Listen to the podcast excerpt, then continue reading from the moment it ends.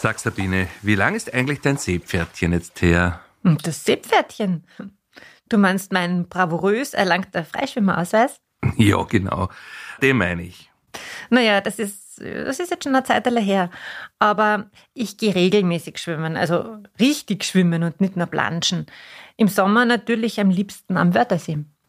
Ja klar, aber was der? Bitte immer über Wasser bleiben. Das ist nämlich das Motto unseres heutigen Podcasts. Schwimmen ist gesund, nicht Schwimmer sein leider lebensgefährlich. Das kühle Nass bedeutet für uns große Badefreuden, aber für viele leider auch ein sehr großes Risiko. Ganz besonders für unsere Kleinsten, die von der glitzernden Wasserfläche magisch angezogen werden. In unserer heutigen Podcast-Folge geht es um die größten Wassergefahren für Groß und Klein und aber auch um die besten Maßnahmen, damit nichts passiert. Bei mir im Studio sitzt mein Kollege Christian Kreutler. Mein Name ist Sabine Kaulich. Willkommen beim KfV-Podcast zum Thema Schwimmen. Schwimmen ist ein extrem wichtiges Ding, um zu überleben, weil ganz einfach schnell einmal sein kann, dass man untergeht. Da ist es wichtig, dass ich schon als Kind bereits schwimmen lerne. Aber wann ist denn eigentlich der richtige Zeitpunkt zum Schwimmen lernen? Und liebe Zuhörer, was schätzen Sie? Wie viele Nichtschwimmerinnen gibt es eigentlich in Österreich? Wozu brauchen wir überhaupt Baderegeln? All das und noch mehr, das hören Sie im heutigen KV-Podcast zum Thema Wassersicherheit. Herzlich willkommen, bleiben Sie dran. Sicher ist sicher, der Vordenkerinnen-Podcast des KfV. Episode 3 Cool am Pool, entspannt am Strand. Wasserspaß für Groß und Klein. Sicherheit muss sein. Sabine, was schätzt du? Wie viel Prozent der österreichischen Bevölkerung, so im schwimmfähigen Alter, also etwa ab fünf Jahren, können denn überhaupt nicht schwimmen? Naja, ich habe unsere KfV-Studie doch aufmerksam studiert. Ich glaube, es waren so sieben Prozent, oder? Ja, es waren genau sieben Prozent. Und wenn man das umrechnet, so sind es immerhin 600.000 Menschen in Österreich, die nicht schwimmen können. Aber das ist noch nicht alles. Ein Viertel von denen, die wir befragt haben, die sagen, dass ihre Schwimmkenntnisse maximal mittelmäßig bis sehr unsicher sind.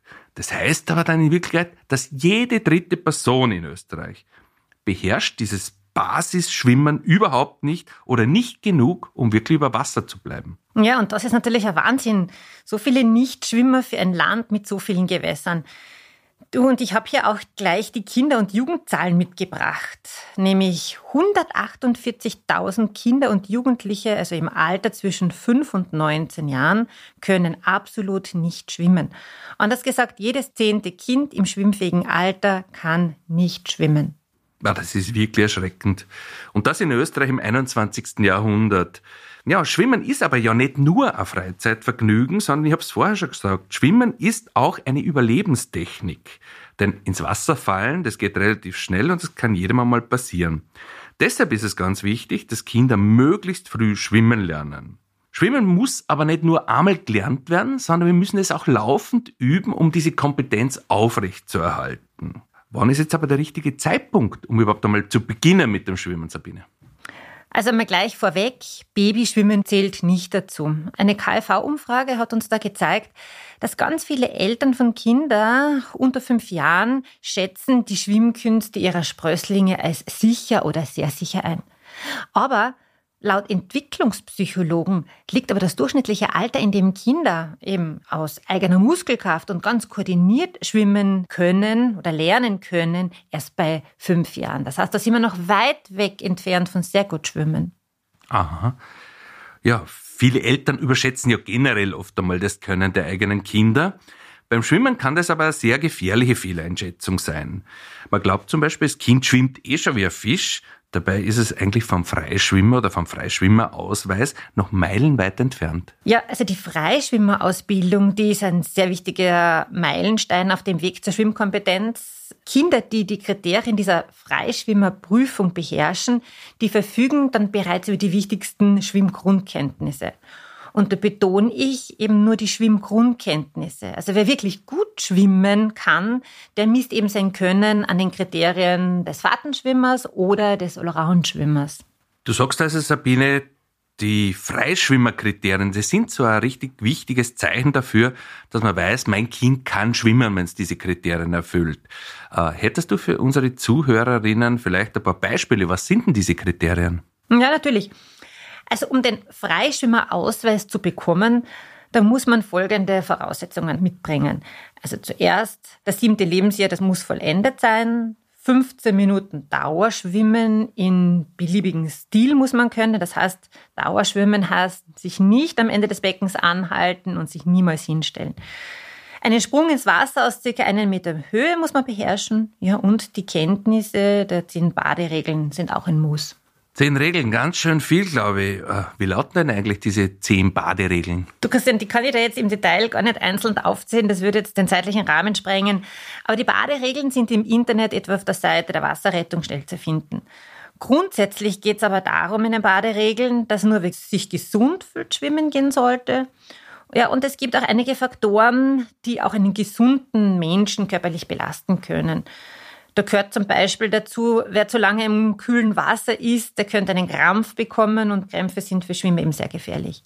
Ja, und dann gibt's noch Baderegeln, die ähm, Verhaltentipps beinhalten. Das heißt, äh, damit eben zum Beispiel andere Schwimmer und Schwimmerinnen nicht gefährdet werden, etwa in einem Erlebnisschwimmbad. Apropos Erlebnisbad. Da gibt's ja meistens auch Wasserrutschen. Rutschen macht Spaß, das wissen wir, vielleicht noch aus unserer Kindheit oder wir sehen es bei unseren eigenen Kindern. Aber auch hier heißt es natürlich Safety First. Und da gibt es drei einfache, aber doch sehr, sehr wichtige Sicherheitsregeln beim Rutschen. Die erste ist, dass ich erst dann losrutschen darf, wenn die Landezone, also dort, wo ich ins Wasser komme, unter der Rutsche auch richtig frei ist, dass dort keine anderen Menschen sind. Das zweite ist, dass ich, wenn ich selbst schon runtergerutscht bin, diese Bereich äh, im Wasser sofort räume, damit eben der Nächste, der mir nachkommt, nicht auf mich rauffällt und der dritte Punkt, weil es einfach sehr, sehr viele schwere Verletzungen in diesem Bereich gibt, niemals mit dem Kopf voranrutschen. Wenn wir diese drei Themen einhalten, diese drei Kriterien auch richtig einhalten, dann ist dem Rutschspaß schon irgendwie keine Verletzung mehr gegenübergestellt. Mhm.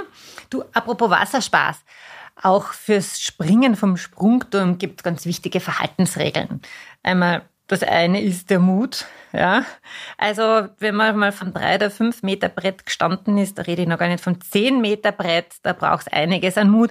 Aber ja, speziell für Kinder und Jugendliche gilt keine Hektik, kein Drängeln und kein Schubsen da oben. Ja, und wenn man losspringt, dann muss man sich ganz sicher sein, dass unten die Landezone im Wasser frei ist. Ja, und wenn einem mal der Mut verlässt, dann einfach besser umdrehen und runtersteigen. Das ist kein Gesichtsverlust. Man soll sich von niemandem zu etwas überreden lassen, was man nicht wirklich tun möchte. Ja, und an die Eltern gebe ich die Botschaft mit, bitte bringt euren Kindern bei, selbstbewusst Nein zu sagen. Zu sagen, dass man etwas nicht machen möchte. Ja, genau. Und äh, da gibt's ja neben diesen Baderegeln, wo wir vorher schon was von dir gehört haben, gibt's ja speziell fürs Schwimmen in offenen Gewässern, nämlich die erweiterten Baderegeln. Dieses offene Gewässer wäre beispielsweise ein See. Bei den erweiterten Baderegeln möchte ich ein paar jetzt einfach nennen, die aus meiner Sicht da relativ wichtig sind. Das eine, selbst wenn Spaß macht im Wasser, es gibt so Situationen, da muss man ganz einfach raus. Eine der Situationen wäre Gewitter. Das zweite ist, wenn es dunkel wird, dann ist es einfach im Wasser zu gefährlich. Und das dritte ist, wenn ein hoher Wellengang ist, dann ist es leicht möglich, dass man ganz einfach die Orientierung verliert oder untergeht. Das Zweite, das ist vielen bekannt, ist aber trotzdem sehr, sehr wichtig, es zu wiederholen. Da geht es darum, dass man nie in unbekannte Gewässer springt. Warum soll man das nicht machen? Man weiß nicht, was unter dem Wasser ganz einfach ist. Da können sein Pfosten, die eingeschlagen sind, da können aber große Steine sein, die man ganz einfach nicht sieht und sich dabei schwer verletzt. Und das Dritte ist, sich selbst nicht überschätzen und nie zu weit hinausschwimmen. Warum ist das wichtig? Äh, ich muss ja wieder zurück und der Rückweg ist meistens einmal anstrengender. Das körperlich anstrengende, es kann sein, dass ich einen Wind habe, der gegen mich arbeitet oder etwa auch eine Strömung, die gegen mich arbeitet. Das muss ich schon mitdenken, deshalb nie zu weit raus, dass ich auch mit Sicherheit wieder zurückkomme. Ja, und ganz generell der Tipp, nie alleine schwimmen gehen. Schwimmen macht Spaß, Schwimmen ist Sport und eine gesunde Bewegung, aber das Element Wasser trägt halt leider auch ein grundsätzlich hohes Risiko in sich. Und das zeigt eben auch die Statistik. In Österreich sterben pro Jahr zwischen 22 und 47 Menschen, also da gibt es immer ein von bis, durch Ertrinken und leider eben auch sehr viele Kinder. Deswegen ist es eben absolut notwendig, dass wir konkrete Maßnahmen unternehmen und festlegen. Und gerade im Kinderbereich und Jugendbereich steht an erster Stelle die Steigerung der Schwimmkompetenz von den Kindern und Jugendlichen. Und an zweiter Stelle ist es natürlich, die Eltern zu sensibilisieren. Das heißt, ein Kind, das im Pool zum Beispiel schon einwandfrei schwimmt und taucht, muss noch lang kein guter Schwimmer sein. Denn, wie du vorher schon gesagt hast, in Naturgewässern gibt es dann ganz andere Bedingungen. Wenn Wellen ins Gesicht schwappen, dann sieht die Lage ganz anders aus. Die aktuelle KfV-Schwimmstudie zeigt auch, dass allein im Schulsport pandemiebedingt unzählige Schwimmstunden in den letzten Jahren ausgefallen sind und ja deshalb auch sehr viele Kinder leider eben nicht ausreichend schwimmen gelernt haben. Ja, viele Kinder erwerben ihre Schwimmfähigkeit ja überhaupt erst in der Schule oder im Schulsport. Und da ist es tragisch, wenn die Dinge ausfallen, weil viele ganz besonders auf dieses Schulschwimmen angewiesen sind, um überhaupt die Chance zu haben, hier schwimmen zu lernen. Besonders bei Eltern aus einkommensschwachen Verhältnissen hat sich gezeigt, dass Kinder teilweise gar nicht mehr schwimmen lernen. Und ich glaube, diese Kompetenz, die darf aber nicht abhängig sein von sozialen Unterschieden, sondern es muss einfach ganz einfach jedes Kind heute in Österreich schwimmen lernen können. Wir brauchen da einen wesentlich unbürokratischeren Zugang zu geförderten Schwimmkursen. Ganz genau. Also Schwimmen lernen mit einem Profi-Coach zur Seite, also das sollte eigentlich allen Menschen in Österreich möglich sein. Und ich habe ja vorher erwähnt, dass rund 148.000 Kinder und Jugendliche in Österreich laut eigenen Aussagen gar nicht schwimmen können.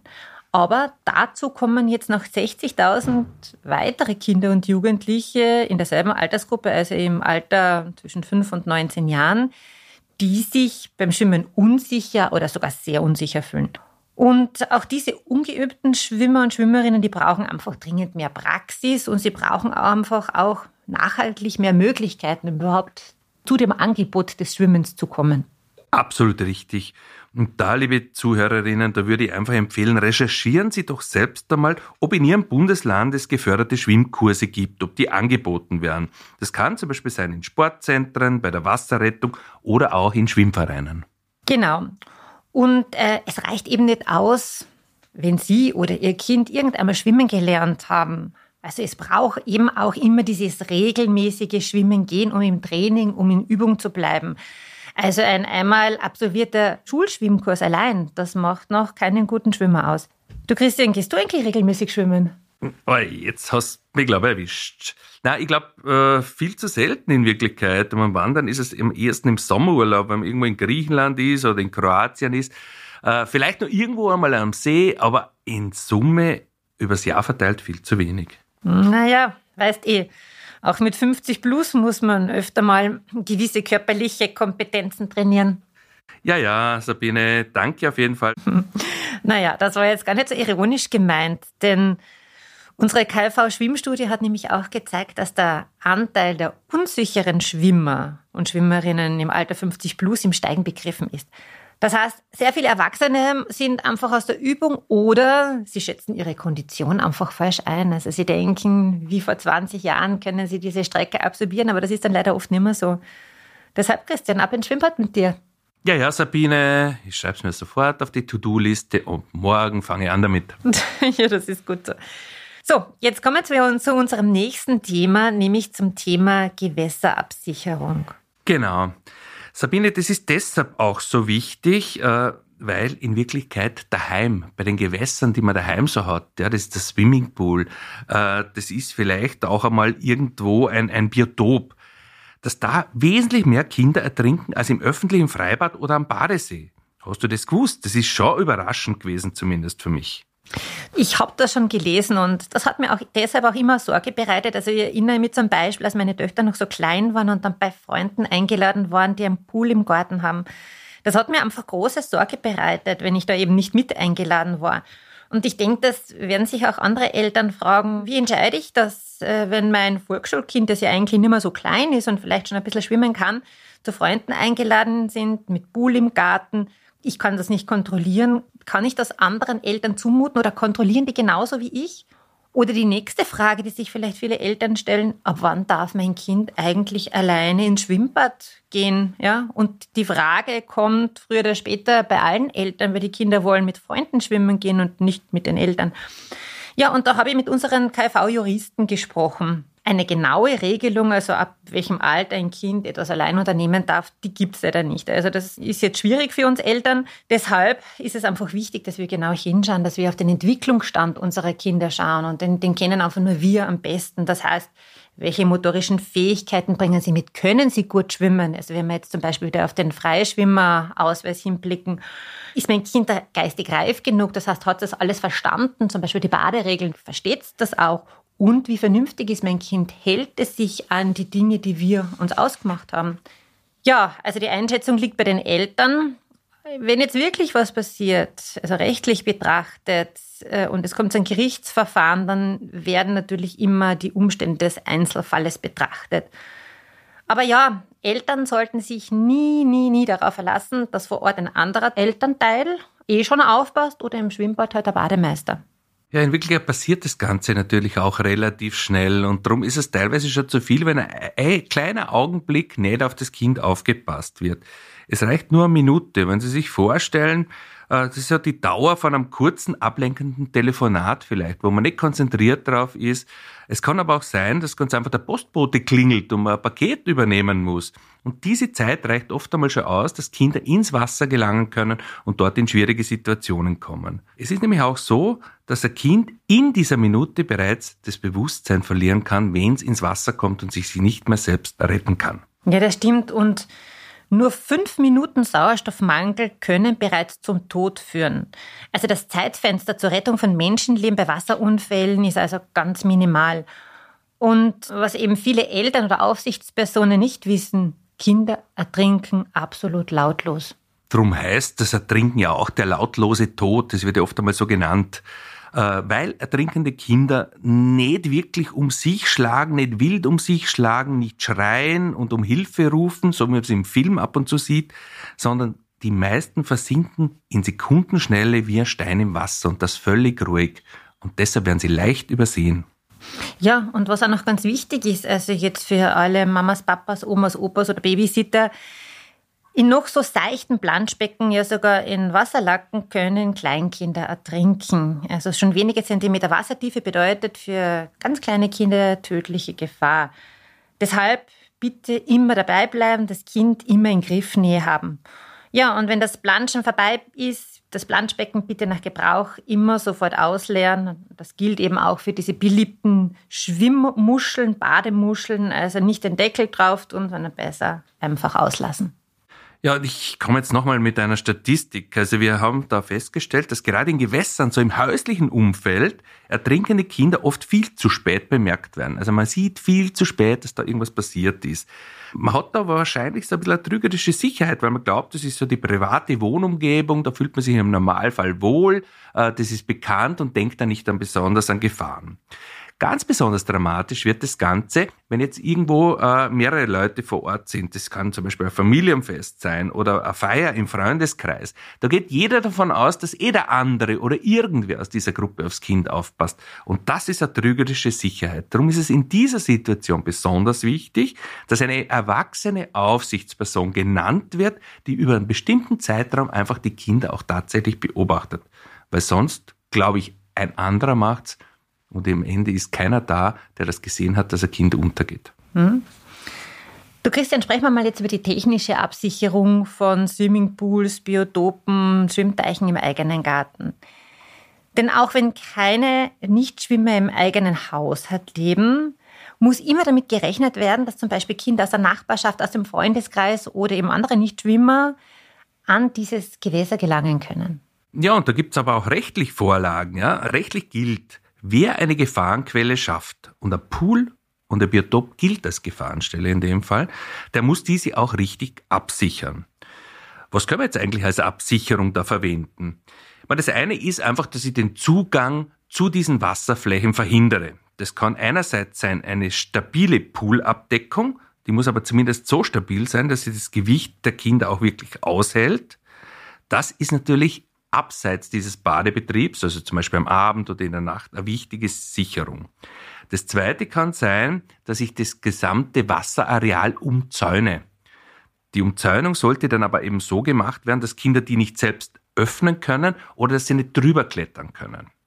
Und die dritte Möglichkeit, die ist vor allem bei kleineren äh, Wasserflächen, also zum Beispiel bei Mini-Biotopen sehr sinnvoll, dass man nämlich unterhalb der Wasseroberfläche stabile Gitterkonstruktionen verlegt, die bieten einerseits die Sicherheit, weil man gar nicht untergehen kann in diesem Wasser und stören aber andererseits auch die Optik nicht. Also man kann da irgendwie schön die Wasserpflanzen wachsen lassen und das schön beobachten. Ja, du, und dann gibt es ja noch ergänzendes Sicherheitsequipment. Dazu gehören etwa Alarmsysteme für Pool, Biotope oder Schwimmteiche. Das sind eben Bewegungsmelder und die können Stürze ins Wasser zwar nicht verhindern, aber im Fall des Falles ertönt eben ein lautes Signal, das eben schnelles Reagieren ermöglicht. Und Alarmsysteme bieten somit eine zusätzliche Sicherheit, aber ganz wichtig, sie ersetzen nicht die Aufsichtspflicht der Eltern. Ja, und übrigens ein ganz wichtiger Tipp, nehmen Sie die Einstiegsleitern von Aufstellbecken sofort weg, wenn gerade nicht geplanscht wird, weil diese Leitern, die wirken auf die Kinder einfach magisch und unwiderstehlich. Oder, das ist der fast noch bessere Tipp, kaufen Sie sich doch so eine innovative, kindersichere Poolleiter. Äh, deren Sprossen kann man mit einer ganz einfachen Drehbewegung einfach einklappen und die Leiter ist dann eben keine Steighilfe mehr, sondern sie ist ein Brett und für Kinder nicht erklimmbar. Sabine, da gibt's aber noch was, was mir besonders wichtig ist, weil ich das beim Schwimmen dann immer wieder mal sehe, auch, dass Eltern das falsch machen. Nämlich folgendes. Wasserspielzeug. Das bietet einfach keinen Schutz vorm Untergehen. Also aufblasbare Gummitiere, schwimmende Plastikpalmeninseln, rutschige Luftmatratzen und alles, was da so irgendwie herumschwimmt, aufblasbares. Das sind zwar Spielzeuge, die schwimmen, soweit so gut, aber eben keine wirkliche Schwimmhilfe. Im Ernstfall bieten die überhaupt keinen Schutz vor dem Ertrinken. Was schon Schutz bietet vor dem Ertrinken, sind Schwimmflügel. Also Schwimmflügel sind neben wachsamen Eltern wahrscheinlich der wichtigste Begleiter für Kleinkinder, wenn sie ins Wasser kommen. Allerdings muss man ja auch da was beobachten. Sabine, weißt jetzt du, wie die idealen Schwimmflügel so wirklich ausschauen? Ja, also ein Schwimmflügel muss mindestens zwei getrennt voneinander aufblasbare Luftkammern aufweisen und, und da steht auch immer oben, der EU-Sicherheitsnorm für Schwimmhilfen entsprechen. Ja, und ganz klar, jedes Kind braucht zwei Schwimmflügeln, auf jeden Arm einen. Verleihen Sie Ihrem Kind also Flügel. Ganz wichtig, am besten Sie nehmen Ihr Kind zum Schwimmflügelkauf mit und lassen diese anprobieren, wählen die richtige Größe aus und die Schwimmflügel bieten nur dann Schutz, wenn sie perfekt sitzen. Also sie dürfen nicht verrutschen und dürfen also nicht vom Kind selbst abgezogen werden können. Ja, Schwimmflügel oder auch Schwimmscheiben, die unterstützen zusätzlich eben das Schwimmen lernen. Also es geht nicht nur darum, dass die Kinder da nicht untergehen, sondern sie lernen auch leichter schwimmen, wenn sie das nutzen. Trotz allem dem ist es wichtig, dass Kleinkinder und Nichtschwimmer immer in Griffnähe gehalten werden. Weil die ziehen sich immer die Flügel aus äh, und es ist einfach kein hundertprozentiger Schutz vom Untergehen. Vor allem dort ist kein Schutz, wenn ich mit Booten, Tretbooten oder Stand-up-Pedalbooten unterwegs bin. Da hilft der Schwimmflügel meistens zu wenig.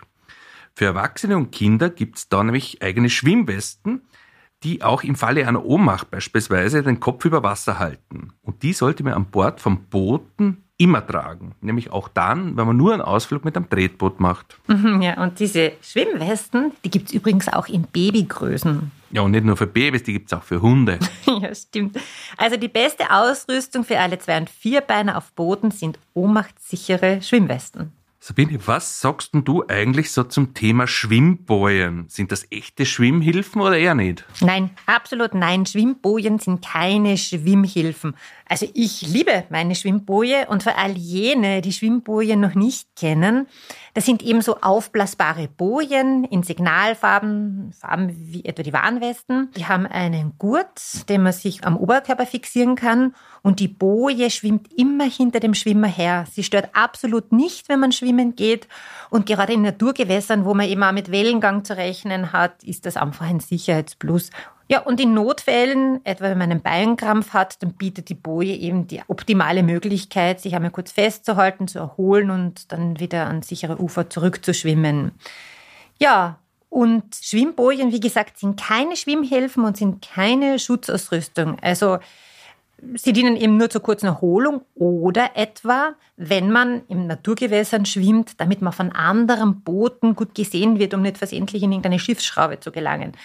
Für Nichtschwimmer sind Schwimmbojen absolut ungeeignet. Einen Vorteil haben Schwimmbojen ja auch noch. Sie verfügen nämlich sogar über wasserdichte Aufbewahrungsmöglichkeiten für Werkgegenstände, die man so mitnehmen will ins Wasser. Also, ich würde mal sagen, die Boje unbedingt auch mitnehmen, im Reisekoffer einpacken für den nächsten Urlaub, der kommt ja ganz bestimmt. Vielleicht sogar Urlaub am Meer. Du Christian, solltest echt öfter schwimmen gehen, um deine Schwimmkompetenzen aufzufrischen. Du und der gute Tipp, kauf dir doch mal eine Schwimmboje. Also Sabine, du stellst wieder Ansprüche. Aber du hast schon recht, sicher ist sicher. In diesem Sinne, liebe Zuhörerinnen, bleiben Sie uns gewogen, bleiben Sie im Flow und bleiben Sie immer über Wasser. Danke fürs Dabeibleiben, schöne Schwimmzeit mit Sicherheit und bis zum nächsten Mal. Sie hörten Sabine Kaulich und Christian Kreutler, zwei erfahrene Präventionsfachleute des Kuratoriums für Verkehrssicherheit. Mehr Infos zum Thema dieser KfV-Podcast-Episode und zu vielen weiteren wichtigen Sicherheitsthemen finden Sie auf unserer Website kfv.at. Abonnieren Sie Sicher ist sicher auf Spotify, Apple und Google Podcasts sowie auf allen gängigen Podcatcher-Plattformen und empfehlen Sie unseren Podcast weiter. Danke fürs Zuhören und bis zum nächsten Mal bei Sicher ist sicher, dem Vordenkerinnen-Podcast des KfV.